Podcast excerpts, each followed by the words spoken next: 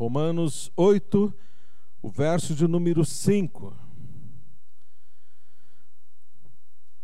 Bastante atenção para você já entendendo o texto. Só um versículo. Quem vive segundo a carne tem a mente voltada para a carne, para o que a carne deseja. Mas quem vive de acordo com o Espírito tem a mente voltada para o Espírito, para que o Espírito deseja. Nós refletiremos nesta noite sobre o tema a festa da crise almática. A festa da crise almática. Aí nós podemos pensar o que, que seria esta, o que significa esse tema, a festa da crise almática. Nesses dias, o mundo aí está no carnaval e está aí festejando o carnaval. E aí você já ligou, ah, já, já entendi. A, a festa da crise a, a, almática é o carnaval.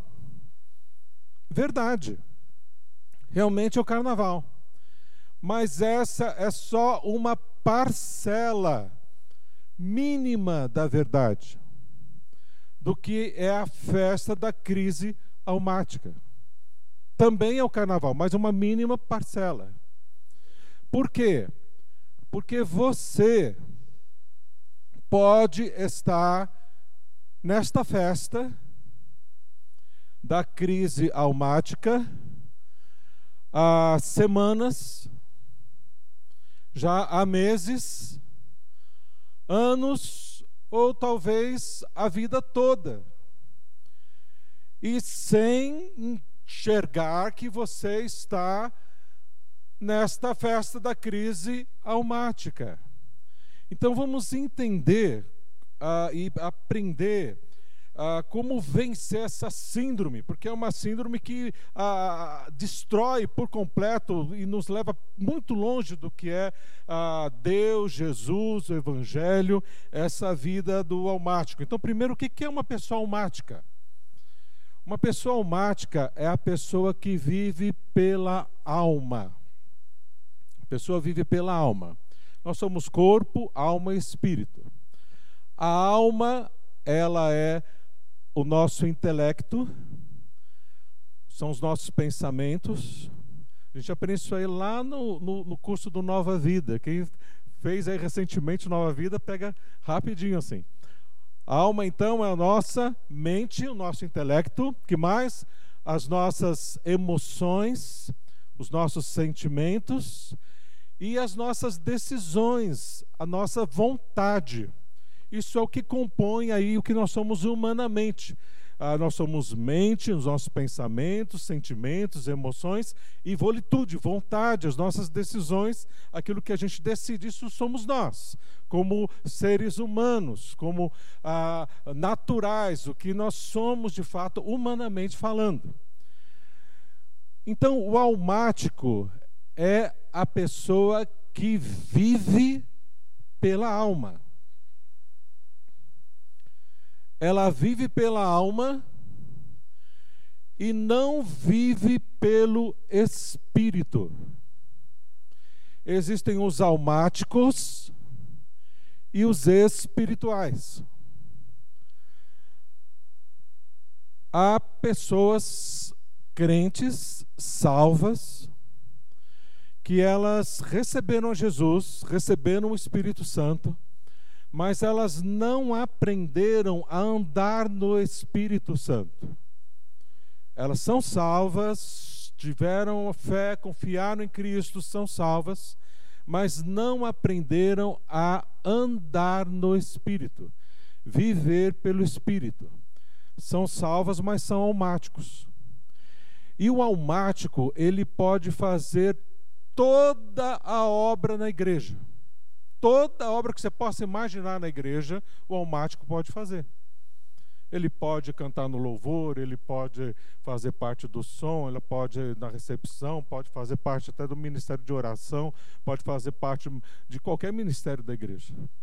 e fazer a coisa muito bem feita ah, nas capacitações almáticas que Deus nos deu. Deus nos capacitou com um cérebro magnífico e podemos fazer muita coisa assim bonita. Mas com aparência de piedade, mas nega o poder. Não é espiritual, é almático. Agora, o pior dessa, uh, o que traz e aumenta essa crise é que quando a pessoa é almática, ela é muito propensa a dar mais lugar para o pecado do que para a santidade. Então ela vive mais em pecado na sua vida, o almático, ele vive mais para o pecado. Na luta contra o pecado é muito fraco, muito fraco. Ouvem as mensagens da palavra de Deus, é desafiado, o Espírito toca e move, a pessoa vem aqui à frente, às vezes chora, faz propósito com Deus, faz votos, agora vai ser assim e tal. Mas quando ela põe o propósito firme, seus votos diante de Deus, não consegue cumpri-los. Porque é almático. Não aprendeu a andar no Espírito. Porque enfrenta todas as suas crises, todas as suas lutas, todas as suas necessidades no poder da alma. Ele é um almático. E vive então nessa, nessa crise, mesmo a, a, a vida, às vezes a vida toda. 1 Tessalonicenses, abre aí, 1 Tessalonicenses capítulo 5, verso 22 ao 24. 1 Tessalonicenses, acho que também vai dar para projetar lá. 1 Tessalonicenses, capítulo 5, o verso 22 a 24.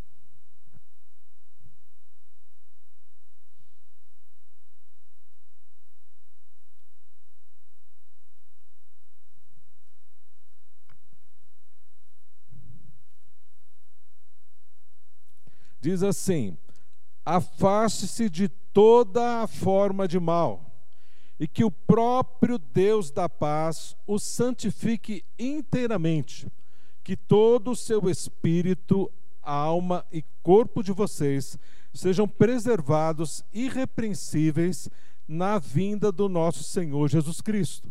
Então nós somos e aquele, olha, aquele que 24, aquele que o o chama é fiel e o fará, fará isso. Então Deus vai fazer. O que, que ele vai fazer? Deus vai nos santificar. Que está falando que o próprio Deus da paz vos santifique. Agora, na verdade, ah, nós já ensinamos sobre isso, talvez os irmãos vão lembrar. Quem nos santifica? Deus é que nos santifica ou nós que nos, nos santificamos? Quem que nos santifica? Deus ou nós? Deus ou nós. Quando a gente lê, se você lê isso aqui, olha, o verso 22, afastem-se de toda forma de mal. Aí o que você responderia? Nós. Agora, se você lê o 23, que o próprio Deus da paz o santifique em tudo, inteiramente. Você falaria Deus. Então, na verdade, é Deus que nos santifica e nós também.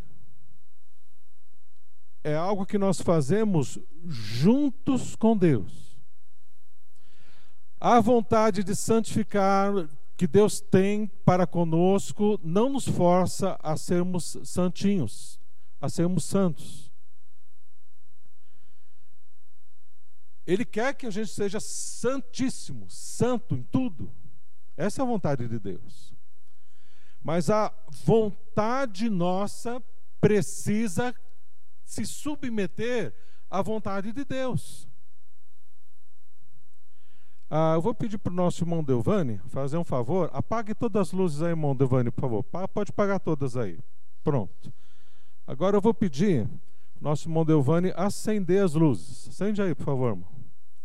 Pode acender todas. Acendeu? Obrigado. O que foi necessário quando eu pedi para ele acender as luzes? O que foi necessário para que as luzes estivessem acesas? Ele precisou ir até o interruptor e apertar ali para ligar. Agora, ele apertou. E se não tivesse energia elétrica? Ia acender? Mas não basta ir lá e apertar o botão? Precisa ter energia elétrica. É uma pequena ilustração para você entender como é que funciona o processo de santificação, de luta contra o pecado ah, você precisa depender do Espírito Santo para se santificar. Se você não aprender a andar no Espírito, você vai passar a sua vida inteira vindo aqui na frente fazendo votos. Isso é importante, que marca e desafia e a gente se move.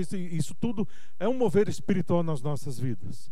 E são necessários esses momentos, essas mensagens, esses desafios, por isso nós estamos aqui todos os domingos. Precisamos nos alimentar, ser desafiados, animados, aprender a palavra e crescemos na graça e conhecimento do nosso Deus, como Ele nos ensinou a fazer. Mas esse crescimento aqui, só no final de semana, é, é, é muito. É no dia a dia que você precisa aprender a ser uma pessoa dependente do Espírito Santo, precisa aprender a andar no Espírito para que você não venha satisfazer as concupiscências da carne.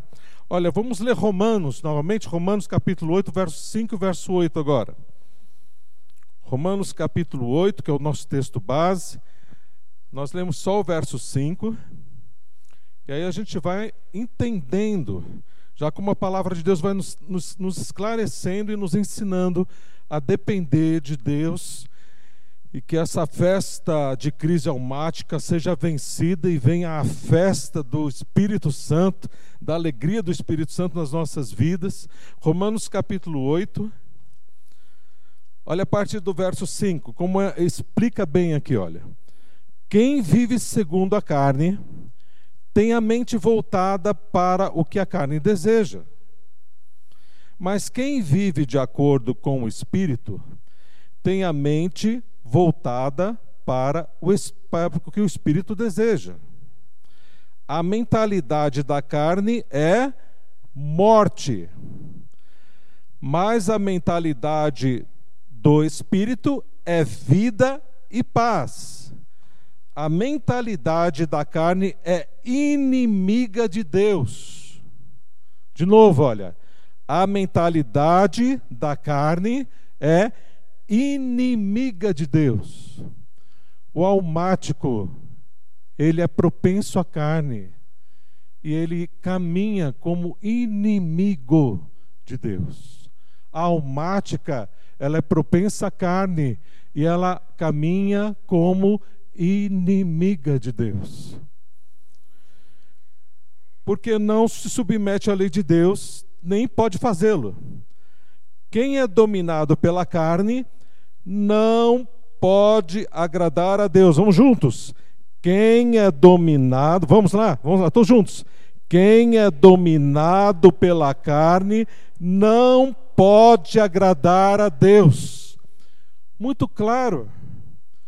Se você é dominado pela sua carne, você não pode agradar a Deus, porque é inimigo dele. Então é, é explícito, é claro que se você anda na carne, anda no pecado, você está em inimizade contra Deus. Não há como ah, orar, ter as orações respondidas, ah, ah, fluir o poder de Deus na sua vida, e você cuidar bem da sua família, você ah, acordar alegre na alegria do Espírito Santo, de jeito nenhum. Você vai aí se equilibrando, se, se movendo na carne. E pensando que é espírito. Mas não tem nada a ver com espírito, é carne, pura carne. Ah, 1 Coríntios 3, o verso 1, também nos dá mais luz desta verdade da questão do crente carnal, que há pessoas que são de fato carnais. Por isso não, não aprenderam a andar no espírito ou não querem. 1 Coríntios capítulo 3, verso 1, irmãos, não lhes pude falar como a espirituais, então existem as pessoas que são espirituais, os crentes espirituais, mas como a carnais, como a crianças em Cristo. Vocês não estão entendendo. Há tantos anos, às vezes andando, vamos dizer, na igreja, aprendendo da palavra de Deus, mas não entenderam o que é viver no Espírito, o que é andar no Espírito, ah, de fato não ser almático, almática.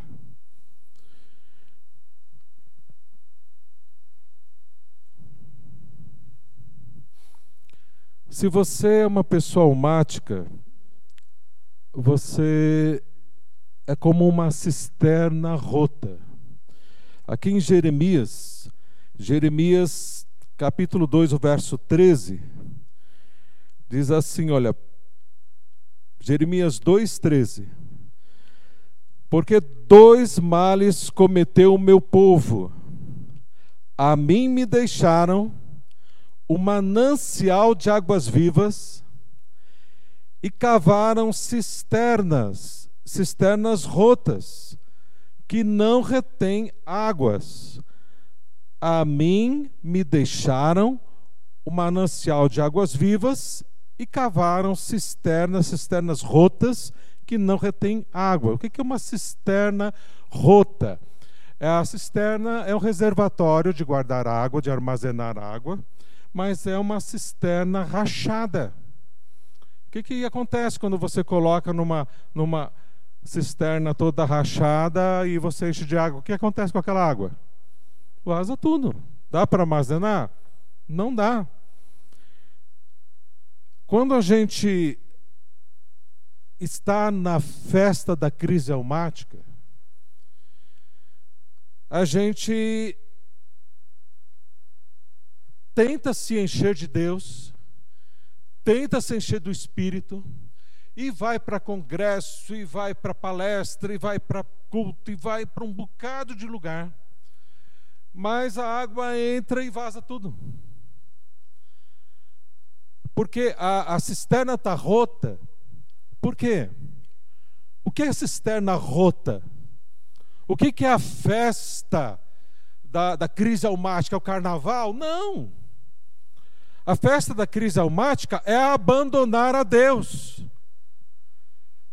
A, a cisterna rota é o fato que você abandonou a Deus. Você não está dependendo de Deus, você está dependendo de você. Isso chama-se religiosidade. Quando você está na religiosidade, você está cedendo ao pecado, seja ele qual for, rancor, amargura, mentira, hipocrisia, a mágoa, a impureza, seja o que for que você estiver andando nesse pecado. E você sabe que você não busca a Deus, você não ora a Deus, você não busca as coisas do Espírito, você não se enche das coisas do Espírito, você está sem orar e sem buscar muito tempo, não fez nem culto doméstico, hoje você nem está nem aí. Você é um almático. Cai a, a ficha, cai na real. Você é um almático, uma almática. Pelo menos entenda a verdade. Pare de se enganar. Se você de fato cai a ficha e você fala: olha, de fato eu sou um almático. De fato eu sou uma almática. Estou nessa festa da crise almática porque está cada vez pior. Aí a, a, a ficha cai e você está agora na verdade de, do que você de fato é. E nós vamos agora esclarecer melhor onde você está, o que de fato está acontecendo com você para que haja cura, para que, para que haja restauração, para que haja a regeneração do poder do Espírito Santo de Cristo em você. Ah, Salmo 84, verso 2 diz assim: Que a minha alma clama pelo Deus vivo. Salmo 84, 2. Que a minha alma clama pelo Deus vivo. A sua alma, a alma da, do seu cônjuge, a alma dos seus filhos, das pessoas que estão ao redor de você, as pessoas que você mais ama, a alma delas clama pelo Deus vivo e a sua também. Agora, se você é um almático, você não pode dar Deus vivo para elas. Você não consegue dar Deus vivo para elas. Então, é um caminho de morte para você, é um caminho de sequidão para você, é um caminho de destruição para a tua vida e da sua família também, do seu casamento também. E as coisas tendem aí de mal a pior se você continuar sendo um almático. Se de fato você é um almático, se você continuar sendo almático, não vai, as coisas não vão, não, não vão a, a, a dar certo. Aí a pessoa tem já um costume de ser almático, de ser independente de Deus e está enrolando e está se auto-enganando também. E está ali, então, de de um jeito ou de outro, tentando dar um jeito na coisa, mas quando ela, ela vai entendendo que ela é almática, que os, os, os, os parentes, os queridos, as pessoas que ela ama, precisam de Jesus, precisam de Deus, precisam do Deus vivo, aí ela, de repente, se desespera. E aí começa a, a, a entender a situação toda, e ao invés de se lançar para Deus, às vezes então ela se lança ainda mais no poder da alma. E aí então, ao invés de ela ir na fonte e ah, se encher da água da vida e se restaurar, e ser cheia do Espírito, às vezes então vai para mais para psicologia, para filosofia, para humanismo e, e, e se preparar melhor para se capacitar melhor, para cuidar melhor da família, dos, dos filhos, da, da, da, vida. E no meio desses livros de autoajuda e tudo mais, e, e vai se entupindo e, e, e se inunda. Aí inunda toda a sua alma, mas ela se inunda com água de enchente com água podre de enchente, como nós vimos aí esses dias lá no SEAS, aquela coisa toda, e, e o resultado daquilo é prejuízo. O resultado daquilo é morte. O resultado daquilo é prejuízo em todas as áreas da vida. Você tem chega uma hora que aquilo tudo apodrece e você tem que jogar tudo fora. É prejuízo de saúde, é prejuízo emocional, é prejuízo financeiro, é caminho de morte.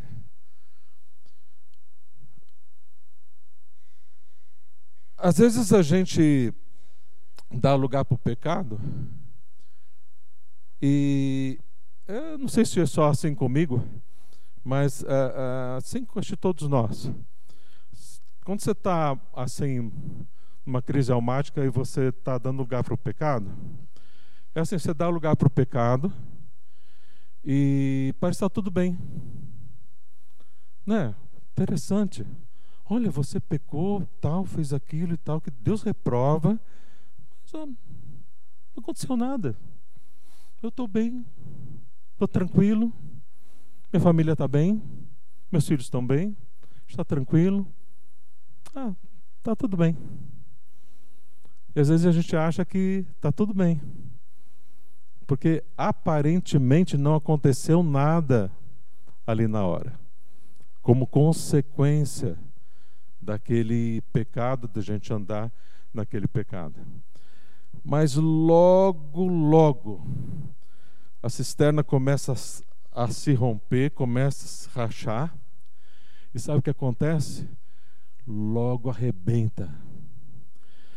Porque a gente vai indo de iniquidade em iniquidade, a gente vai se auto-enganando, enganando, enganando os outros e achando que estamos enganando a Deus. E a Bíblia fala que chega um momento que Deus nos entrega a nossa própria iniquidade. E aí a gente vai cometer grande iniquidade. E é um brumadinho da vida. Aquilo estoura. E quando estoura, não dá mais para segurar. Aí você é envergonhado, aí as consequências são terríveis, morte certa, caminho de morte certa. Olha as consequências quando a gente vai dando lugar para o pecado. Primeiro, escravidão. Olha, 2 Pedro, capítulo 2, o verso 19. 2 Pedro 2,19. Quando você vai dando lugar para o pecado, olha o que vai acontecendo. 2 Pedro capítulo 2, o verso 19. Prometendo-lhes liberdade, eles mesmos são escravos da corrupção, pois o homem é escravo daquilo que o domina. Vamos juntos? Prometendo-lhes liberdade, eles mesmos são escravos da corrupção, pois o homem é escravo daquilo que o domina. Quando você é almático, você está andando no pecado, você sofre com a escravidão. Daqui a pouco você quer sair daquilo não consegue mais. Está escravizado, está preso. Outro sofre também com a disciplina de Deus. Hebreus 12, verso 6. Vamos lá. Hebreus 12, verso 6.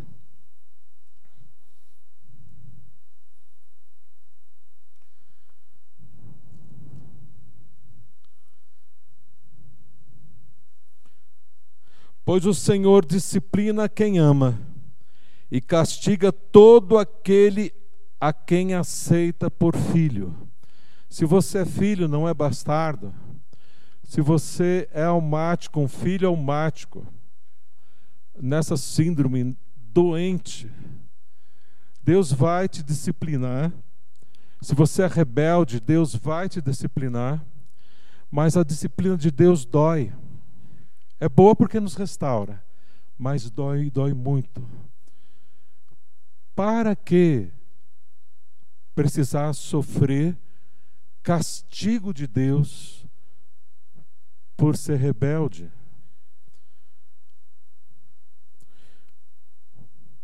Outra consequência é a destruição. Sofre destruição e destruição de relacionamentos. Gálatas capítulo 6, vamos lá. Gálatas 6.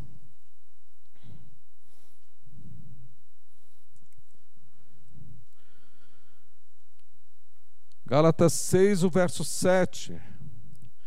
Não se deixem enganar.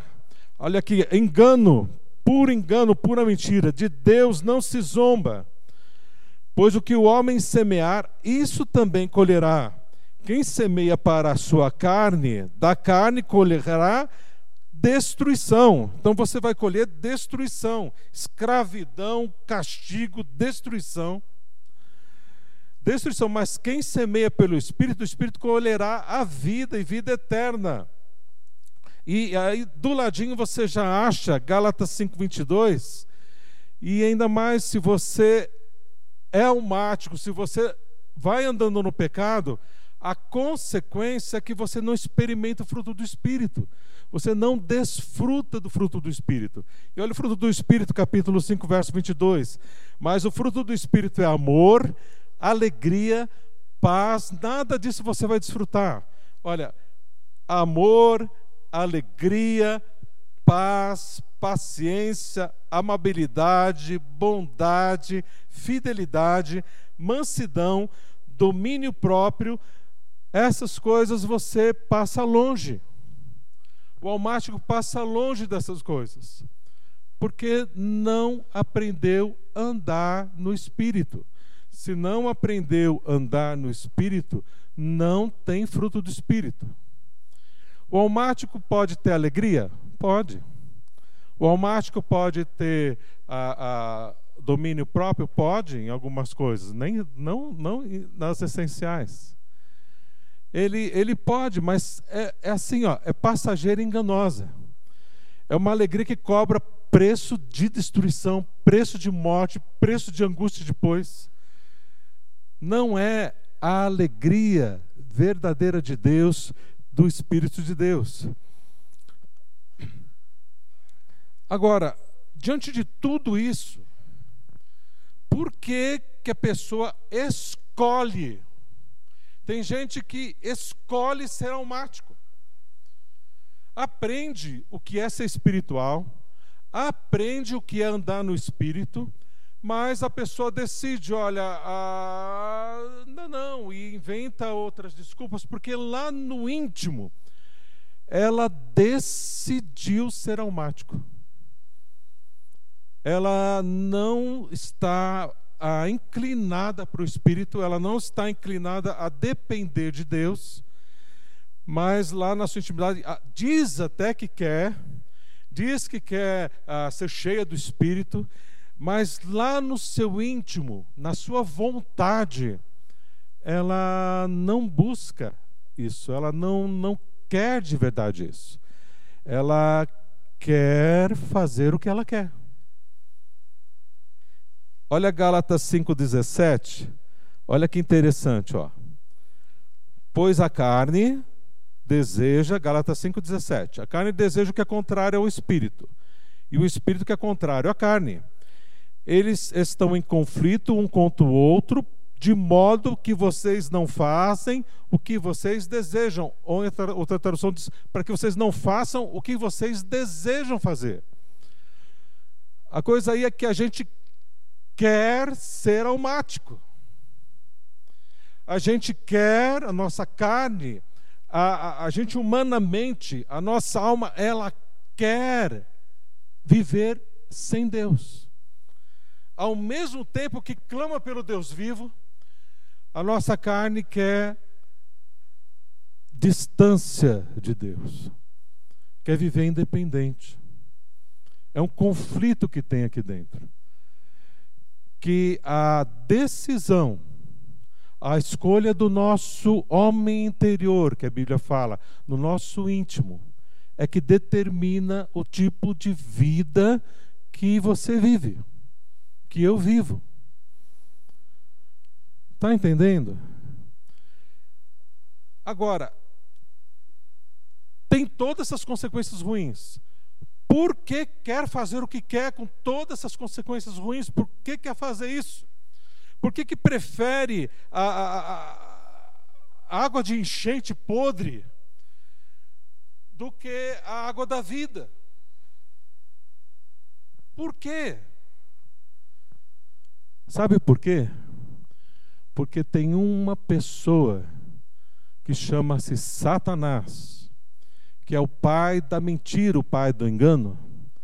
E ele diz para você, e a Bíblia diz isso, que o mundo, toda essa mentalidade mundana, jaz no maligno. Tem coisa boa do mundo aí fora, do sistema do mundo? Não. Tem coisas boas que Deus criou no mundo mas é o sistema que rege o mundo, a mentalidade que rege o mundo, a, a, o espírito que rege o mundo é demoníaco. E esse espírito que rege o mundo, esse espírito demoníaco, ele disse para você que o caminho dele é melhor, tem mais prazeres, do que o caminho do outro, do que o caminho de Deus. E o pior dessa história é que você acreditou. Que você acredita. Que o caminho do mundo é melhor, tem mais prazeres do que o caminho de Deus. É essa a mentira que o diabo pregou em seu coração. E você abriu o coração para aceitar e aceitou. É esse o, o, o, o, cerne, é esse o nervo exposto. É aí. Esse é o ponto. Você creu e crê numa mentira que o mundanismo, que a gente chama de coisas aí, outros nomes aí que a gente dá, dribla a nossa consciência, mas a, a, a gente crê que é o melhor. Por isso que a gente quer desfrutar. Por isso que lá no íntimo, a gente até fala da boca para fora, ah, eu quero Deus, eu quero te adorar, quero me dar a vida inteira, mas a gente tem mais prazer no mundanismo. Tem um quadro, eu gostaria que ele pro, pro, projetasse esse quadro. Esse quadro é um quadro antigo, um quadro interessante. Projeta aí para a gente, apaga aqui as luzes aqui na frente para a gente ver melhor esse quadrinho aqui. Isso, tá bom. Ó, esse quadro acho que você já viu aí, né? Um quadro antigo, talvez os mais antigos já viram esse quadro. Esse quadro ele mostra a, ao lado esquerdo aqui, olha, o caminho do mundo e o lado direito aqui o caminho de Deus. Caminho do mundo aqui à sua esquerda, né? E à direita o caminho de Deus. Ah, ilustra assim. E eu confesso para os irmãos, a primeira vez que eu vi esse quadro, eu fiquei olhando assim o caminho do mundo e o caminho de Deus nesse quadro. E eu confesso para os irmãos, me deu mais vontade de andar no caminho do mundo.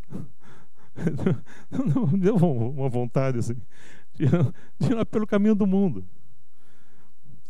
Porque é uma mentalidade, pode, pode acender as luzes, é uma mentalidade enganosa diabólica, mentirosa, de que o caminho do mundo é cheio de prazeres. Mas o caminho de Deus é um, é um caminho ah, de, de, penitência, de, de, de, de ah, ah, a gente se excluir dos prazeres, a gente ah, só está na igreja, fazendo, ah, o, cumprindo os dogmas da igreja e andando aqui naquele caminho que a gente não pode olhar para os lados, a gente não pode ah, ah fazer nada que traga prazer. Porque tudo que, que tem prazer é do diabo. Então tem que ah, renegar os prazeres para andar no caminho de Deus. É uma grande mentira.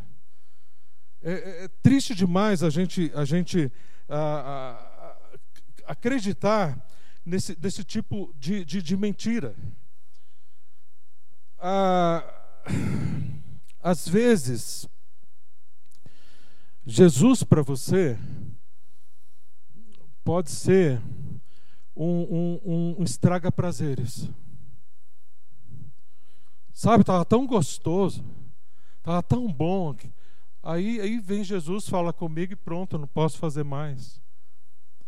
Parece que Jesus é um tipo de, de estraga-prazeres. Como, como, é, como é que é isso?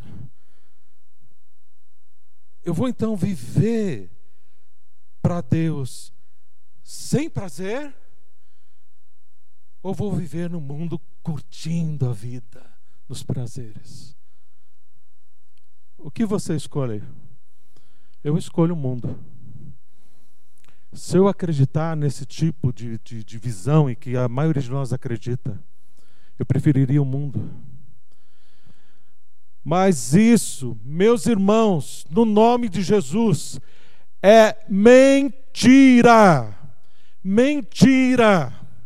O autor de todos os prazeres chama-se Jesus. O nosso Pai é que criou todos os prazeres. A, a, a Bíblia fala que toda dádiva, todo dom perfeito, tudo aquilo que é bom de verdade para as nossas vidas, para nos dar prazer e alegria de verdade, vem das mãos do nosso Pai Celestial. O caminho de Deus é repleto repleto de prazeres. Era para ser ali naquele lado direito um caminho iluminado, lindo, maravilhoso. Só é lá em cima, no topo, no, no céu. Mas e aqui? onde nós vivemos ah, nessa realidade do dia a dia. O caminho de Deus está repleto de prazer. Porque o que Deus tem, de fato, por exemplo, lá em Romanos capítulo 12, verso 2, diz que a vontade de Deus é boa, o que mais? Boa, o que mais? Agradável e perfeita. É boa por quê? Porque traz prazer. É, é, é agradável, olha, é, é, boa porque traz prazer, é, é perfeita porque ela enche a alma, ela enche a nossa alma, a nossa alma fica fechadinha e cheia da água viva, e, e a gente está cheio de paz, de alegria, do prazer do que é de verdade a vida abundante de Jesus. Há o prazer de, do Espírito Santo, do fruto do Espírito Santo, ali a plenitude do Espírito Santo, e é agradável porque ela transborda de nós e faz o bem para os nossos. Você transborda de alegria, você transborda de paz, você transborda de prazer, você transborda daquilo que é sobrenatural do Espírito Santo. E isso, isso é, é, vai inundando a casa lá de água da vida e, e, e vai nos pés, no, no peito na, do filho, da, do, do, dos filhos, e vai ali na, na, na, alma, no coração do cônjuge, do parente, do vizinho, dos irmãos na igreja, e isso é o verdadeiro prazer na vida, a verdadeira a, a, a curtir a vida, verdadeiro aproveitar a vida é você aprender a andar pelo Espírito Santo de Deus. Caindo já por terra, vai caindo já por terra essa mentira de que o caminho do mundo é, dá mais prazer do que o caminho de Deus. Ah, eu ouvi de um pastor contando de que ele estava no prédio dele lá. Ele mora num prédio de apartamentos, pastor. E nesse prédio dele, ele entrou uma vez no elevador, um prédio grande com muitos apartamentos, você não conhece todo mundo. Aí ele entrou ali e, e havia um, um, arquiteto, sabe, um, um, homem, um arquiteto, tem aqueles, aqueles canudos, sabe, carrega aqueles projetos. Tal. Ele tinha uns dois, três canudos daquele lá pendurados pelo corpo. E, e falando com uma moça, é, é uma, uma, uma outra pessoa ali, e o pastor ali pensou que era um casal. E o casal se olhava assim de uma forma tão romântica, assim até sensual um para o outro. Aí o pastor ali só observando né, o, o, jeito dos dois, aquela romantismo, aquela coisa bonita, né? A pessoa, puxa, que casal bonito, né? Mas só que ela desceu no andar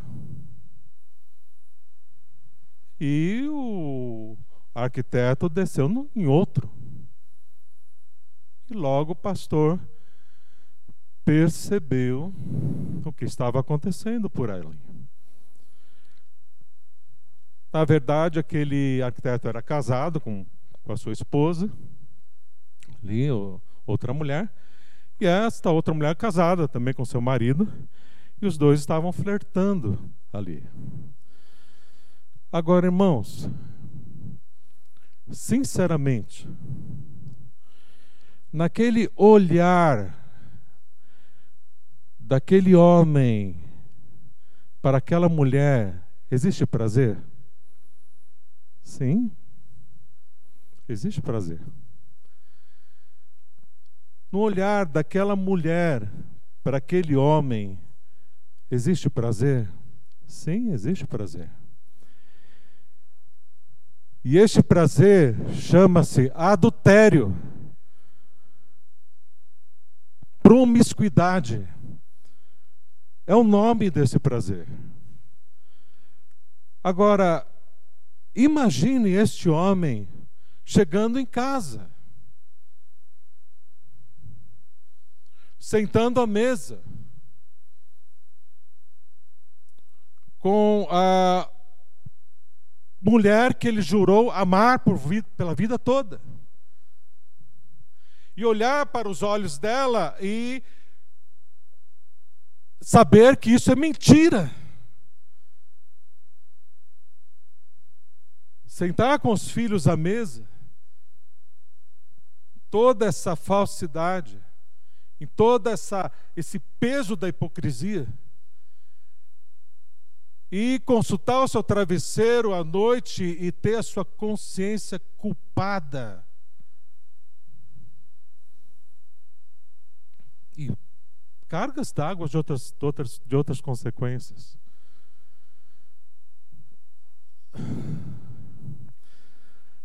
Em contrapartida, o que é prazer? Prazer tem um nome. Prazer tem um nome. Você chegar em casa, você olhar para aquela esposa, marido que você jurou a, a, amor a vida inteira, e você olhar para os olhos dela, para os olhos dele, e dizer: Olha, eu te amo, e isso ser verdade. Isso traz prazer.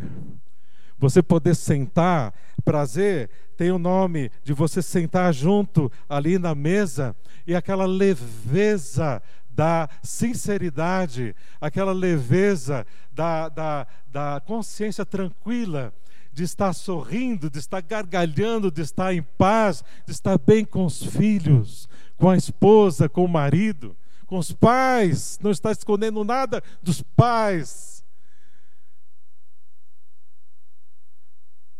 Aquelas pessoas que a gente mais ama, a gente poder entregar todo o nosso afeto, todo o nosso carinho, com a alma leve. Isso é prazer de verdade.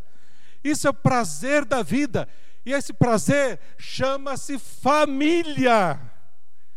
Família. É, essa, essa é a riqueza da, da glória de Deus preparada para a sua vida, para a minha vida, para as nossas vidas, para a gente viver em família. O homem, a mulher cheia do Espírito, os filhos, que chegam no domingo hoje pela manhã, por exemplo, de culto doméstico, e eles têm a alegria de se reunirem e compartilharem das coisas do Espírito de Deus, e se fortalecem e se animam, e a família, como uma equipe, se fortalece no amor de Deus e logo tudo isso vai envolvendo a gente, e, e, e, a gente pode de fato ter prazer, cheios da paz, do amor, e casamento e família. Isso é rico demais.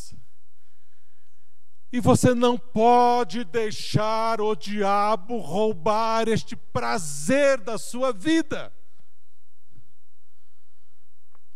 Pastor já roubou. Isso é muito triste. Mas temos uma excelente notícia. Jesus, ele é o regenerador. Jesus é o restaurador. Jesus é aquele que restaura casamentos, famílias e traz o encher do seu espírito para os almáticos e para aqueles que estão numa crise ter terrível nos relacionamentos. Ele traz do poder do seu espírito o bálsamo de Gileade, ele traz a cura, ele traz a restauração, ele traz de forma milagrosa, sobrenatural, o regenerar da família. Creia nisso, porque é verdade. Esses olhos aqui em pouco mais de 30 anos de ministério, tem visto muitos casamentos restaurados, famílias restauradas, muitas, pelo poder do Espírito Santo, situações que humanamente não haviam mais solução. E Deus agiu, Deus operou, a pessoa aprendeu, quis, inclinou-se para o Espírito, buscou a Deus, se fortaleceu e abençoadamente viveu restaurou casamento, restaurou família, restaurou filhos, restaurou a vida de verdade, o verdadeiro prazer do espiritual, da espiritual, que não é aquele que fica dando uma de bonzinho, querendo ser espiritual, orgulhoso de ser espiritual, orgulhoso de ser humilde, nada disso. É o homem e a mulher simples, na humildade do, de Deus, do Espírito Santo, que depende do Senhor mas vive de uma forma piedosa, extraordinária, poderosa, uma vida de prazeres, como diz ali no Salmo 16, o verso 11: prazeres sem fim, delícias sem fim, alegria sem fim na presença de Deus. Essa é a vida abundante que Jesus nos prometeu. Que Ele deu para mim, que Ele dá para você, para qualquer um de nós que, que queiramos. E a gente querer lá no homem interior, no coração, a gente decidir e saber que é isso de verdade. Que é isso que Deus tem de verdade.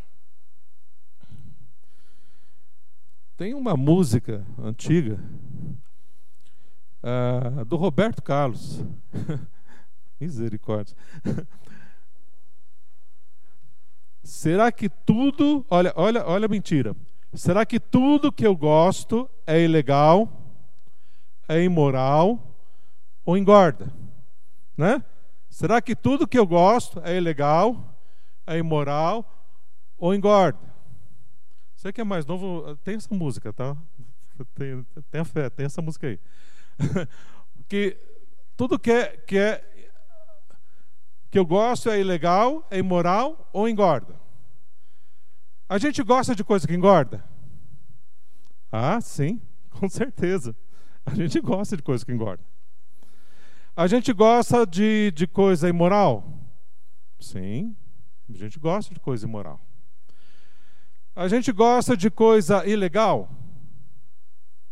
Posto de renda está aí, ó, as portas. Se pagar bem, né? Tem gente que pensa assim. Talvez compense. Né? Agora, onde que está a mentira? A gente gosta dessas coisas, trazem prazer? Trazem. Mas onde está a mentira? Será que tudo não é tudo? Tem as coisas que, que engordam, tem as coisas que, que é imoral, tem coisas que, que são ilegais, sim. Que trazem prazer, sim. Mas tem muitas outras coisas que não engordam, que não são imorais, que não são ilegais e que são para você, para mim, desfrutarmos no caminho de Deus. Então, isso que é a verdade. Você não está fadado a uma vida de reclusão, não pode ter prazer, pelo contrário. A vida do, no Espírito Santo de Deus você desfruta. Por exemplo, a gente vai uh, fazer uma viagem de férias, uma viagemzinha tal, simples qual for. Se você é um almático, você vai na viagem reclamando, fica lá na praia, no campo, onde for, reclamando, e volta azedo, azeda. Meu pai do céu. E ainda endividado, endividada, gasta vezes que não pode para poder, de alguma forma, ah, passear, não sei, com a família. Mas não adianta nada. Volta com peso na alma, não descansa. Mas para você que vai no espírito, pode acontecer o que for. Você está em paz, você está dando glória a Deus, você está se alegrando, você está tranquilo. E, e, se você esperava tomar um sorvete, esperava fazer tal coisa, não fez, você está em paz. Você não está contrariado, não está contrariado, não vai brigar com a, com a esposa, o, o, irmão com a irmã ali, com os pais, porque não foi tomar o sorvete, porque não foi fazer tal coisa, não foi fazer outra. Pelo amor de Deus. E a gente percebe que a gente estraga tudo por ser almático. Não vê a hora de voltar para casa que está cansado, cansada. Uma coisa triste demais, a vida do almático, da almática. Totalmente enganado, enganada, sendo destruído, sendo carcomido por demônios, acabando com a sua vida, com a sua família e emperrando as coisas na igreja, ah, na célula, e tudo vai tudo em volta dessa pessoa mal. Porque o diabo tem brecha, o diabo tem a coisa lá aberta. Ele não está mais nem procurando que tragar, já, a pessoa já pôs a, a, a boca lá na, na, na, na o, a cabeça na boca do, do, do leão, já era a sua vida, já era a vida da sua família. Não pense que você está levando vantagem no mundo, de que você vai bem, de que ah, ah, isso é espiritualidade, isso, isso é religiosidade, isso é vida de pecado, isso é selmática, carnal, é, é destruição, é morte. Por mais que você tenha 30, 50 anos de igreja. Não é isso, no nome de Jesus, acorda desse sono de morte e vive Vive os últimos anos que te restam na vida, ou muitos que tenham para você viver. Vive, desfruta intensamente desta vida, no poder do Espírito Santo, no fruto do Espírito Santo, cheio de alegria, amor, paz e tudo mais que há no fruto do Espírito. Queira, homem, queira, mulher de Deus, andar com seu Deus porque essa é a festa que Deus tem para você. Que não é a festa da crise almática, mas é a festa da alegria do Espírito Santo de Deus. O caminho do mundo perde quilômetros do que é o caminho de Deus de verdadeiro prazer. No caminho de Deus é o que você vai desfrutar muito mais de todos os prazeres que Deus tem criado para você desfrutar. O segredo está submeter esses prazeres de Deus a Deus, para usá-los no tempo certo e na quantidade certa, de acordo com a vontade de quem criou os prazeres. O que o diabo faz é, bagunçar tudo isso. Usar muito, usar a hora errada, aí ele bagunça tudo. Então entende que o caminho do mundo é bagunça. Eu não sei se você já teve vontade de sair em bloquinho de carnaval em São Paulo. Não sei se você tem vontade de estar assistindo carnaval na televisão, misericórdia. Gente, isso é podre a origem dessa festa é maligna, é pagã, é podre. A, a, ela foi criada nessa, nessa intenção de expressar a, o máximo da carnalidade, o máximo do pecado, o máximo de rebeldia a Deus. Toda a sua história foi assim. Aí você fica curtindo isso na TV. Misericórdia. Está entendendo? almático, almática. O espiritual, a espiritual não quer saber de assistir essas coisas. Tem asco. Tem asco. Não, não dói você assistir, dói os olhos, dói, dói por dentro você assistir. Isso não é, isso é pura obra satânica, de engano, de ah, terrível. Se for, for colocar os adjetivos, são os piores possíveis. E por outro lado, o caminho de Deus, caminho de prazer, caminho da água viva, caminho de vida de verdade, a verdadeira festa que Deus tem para você. Hoje o Espírito Santo de Deus abriu os seus olhos Hoje você tem os seus olhos abertos, os olhos da sua, do seu coração, os seus olhos espirituais abertos, para você viver. Viver dependente do Espírito. Querer o caminho de Deus e não o caminho do mundo. De verdade. Sabe como a gente começa a andar pelo Espírito? a gente declarando para Deus isso. Quando você declara para Deus, Deus, eu quero andar no teu espírito. Me enche do teu espírito. Eu decido andar no teu espírito. E você diz isso para Deus, Deus ouve, Deus leva a sério, E como é que vai dar certo isso? Como é que você vai andar no espírito de verdade? Você fará isso quando chegar em casa hoje. Você fará isso quando você for dormir. Você fará isso quando acordar na madrugada, às vezes sem sono, ou para ir ao banheiro, qualquer coisa assim. Você vai continuar fazendo essa oração. Amanhã, cedo pela manhã, a mesma coisa. Quando você for ligar a sua televisão, a mesma coisa. Quando você for ligar o seu computador, a mesma coisa. Quando você for consultar o seu celular, a mesma oração. E você continuar dependendo do Espírito Santo no WhatsApp, no Instagram, no Facebook, diante da televisão, sempre em oração. Ah, crie ah, memoriais de propósitos santos. E nesses propósitos santos que você faz, em que você fez um voto diante de Deus de santidade, e você então colocou um, um vaso na sua sala, e aquele vaso ajuda você a lembrar desse voto de santidade. Ah, às vezes, uma aliança.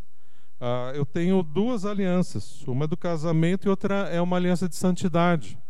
Sempre quando eu me sinto tentado, eu olho para essa aliança e lembro da, do, dos tempos a sós com Deus, onde eu, eu me derramei e falei: Deus, eu quero vencer este pecado, eu quero, não quero andar, Pai, eu quero ser espiritual, não quero ser almático, eu quero viver para o Senhor.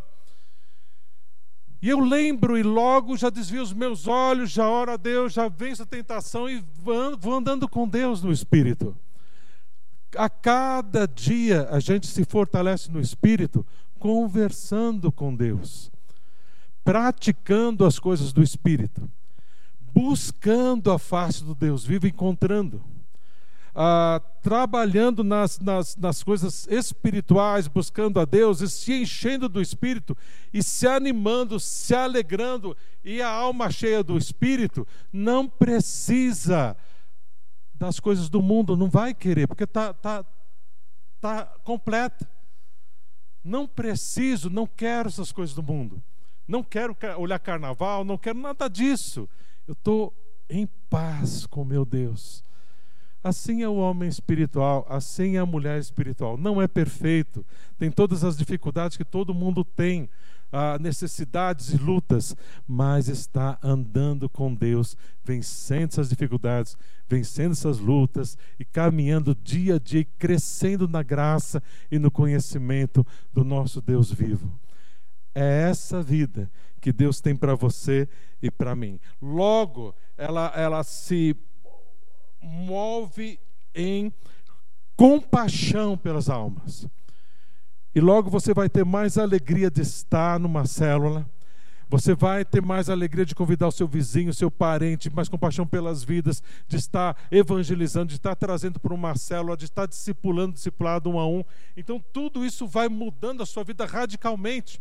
E você quer estar mais espiritual, mais firme para ajudar as outras pessoas a se aproximarem mais de Deus e a sua família e tudo mais. Tudo isso vai tomando um, um volume, um, um, um, mover no teu coração, na tua vida, que você vai sendo mais do que vencedor por Cristo Jesus.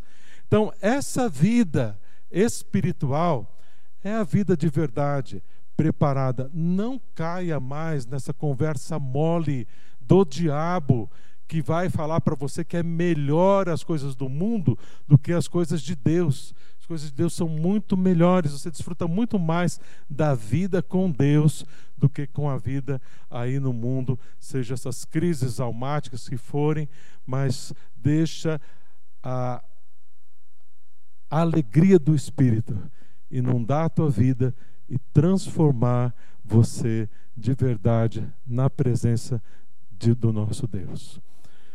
Nós vamos orar e é necessário você responder uma pergunta agora. Quem é você? Quem é você? Você responde: Quem sou eu?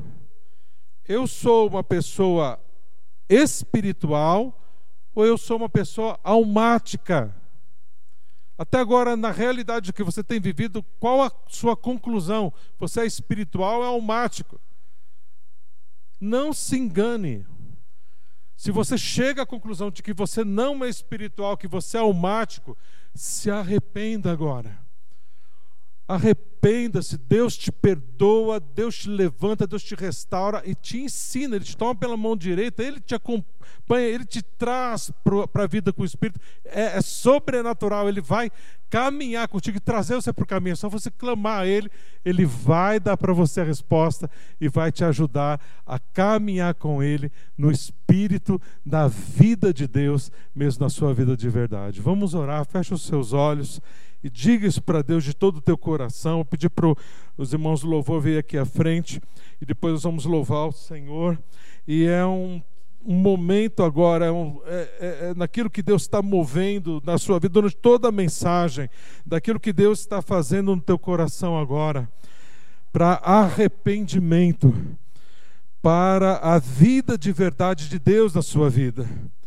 E nessa decisão de você buscar a Deus, de você andar com Deus, não tem coisa que te fortalece mais no relacionamento de Deus do que o tempo a sós com Deus, de buscar a face do Deus vivo. Toma essa posição agora, ao lado de Deus, com o Espírito, e clama a Deus: Deus tem misericórdia de mim, eu me arrependo e peço a Deus que o Senhor me ajude a andar no teu espírito agora, que o Senhor mesmo me ensine, pelo teu poder, do teu Espírito Santo na minha vida agora. Pede isso para Deus agora, diante dele, de todo o seu coração, peça ao Senhor. Agora, diante do Senhor, vamos orar e pedir ao Senhor de todo o nosso coração.